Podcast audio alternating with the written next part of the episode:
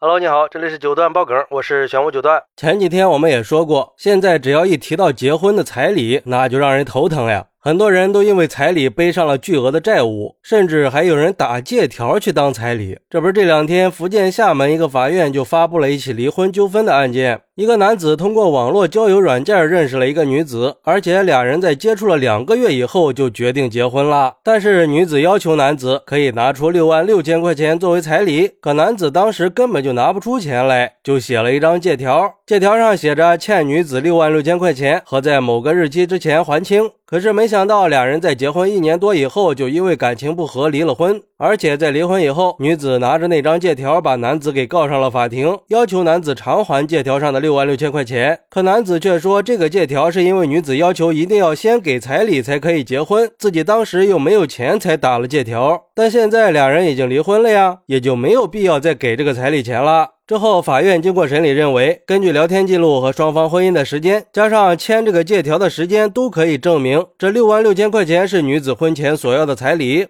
而女子提交的借条并不能证明给男子实际交付了六万六千块钱的款项，借条也没有明确男子借款的具体性质，所以就不能证明双方是存在民间借贷关系的。最终，法院判决驳回女子的全部诉讼请求。我去，这彩礼都可以打借条了，咋想出来的呀？关键是对方还都可以接受。就像一个网友说的，这俩都是奇葩呀，绝配呀，还是别离婚了吧。不过这男的也太精明了，彩礼打个借条就把媳妇娶回家了，很明显是空手套白狼呀。但是只要按照程序领了证，拿借条当彩礼的权宜之计也不违法。再说这彩礼多少，法律也没有规定，只是这女的就鸡飞蛋打了。不过也有点活该的意思吧，连六万块钱都拿不出来的人，干嘛还要嫁给他呢？难道是真爱吗？就这样的婚姻，他能长久吗？更何况现在已经离婚了，想维权肯定是很难的。估计这男的就算是有钱，也不会还了，就当是个教训吧。还有网友表示，既然有借条，债务关系肯定是存在的，关键就在于这借条的属性，它是彩礼。这彩礼，它在债务关系里，它算个啥呀？它没有法律依据呀。因为一般来说，彩礼是一种赠与行为，除非没有结婚或者有特殊情况，毕竟这是婚姻关系，并不是买卖交易，所以这个事儿啊，只能考验道德和人性了。不过，也有网友认为，如果借条是真实的，就有义务履行责任。作为男子汉大丈夫，一言既出，驷马难追嘛。要不然就有骗婚的嫌疑。毕竟这彩礼合不合适，都是婚前双方达成一致的，也是基于作为结婚的一个必要条件。而男子用借条充当彩礼，就会让女方的家庭误以为收到了彩礼。现在离婚了就不愿意还钱，就是在规避彩礼吗？这种行为违背了诚实守信原则，也破坏了婚姻的基本信任。而且借条属于婚前财产，男子应该按照契约精神偿还这笔钱，要不然就是不尊重婚姻，是在伤害女性。但是我觉得这个事儿应该是没有谁对谁错的，因为用借条当彩礼的行为本身就是一种荒唐的行为。婚姻本来应该是爱情的升华，为什么非要跟钱挂上钩呢？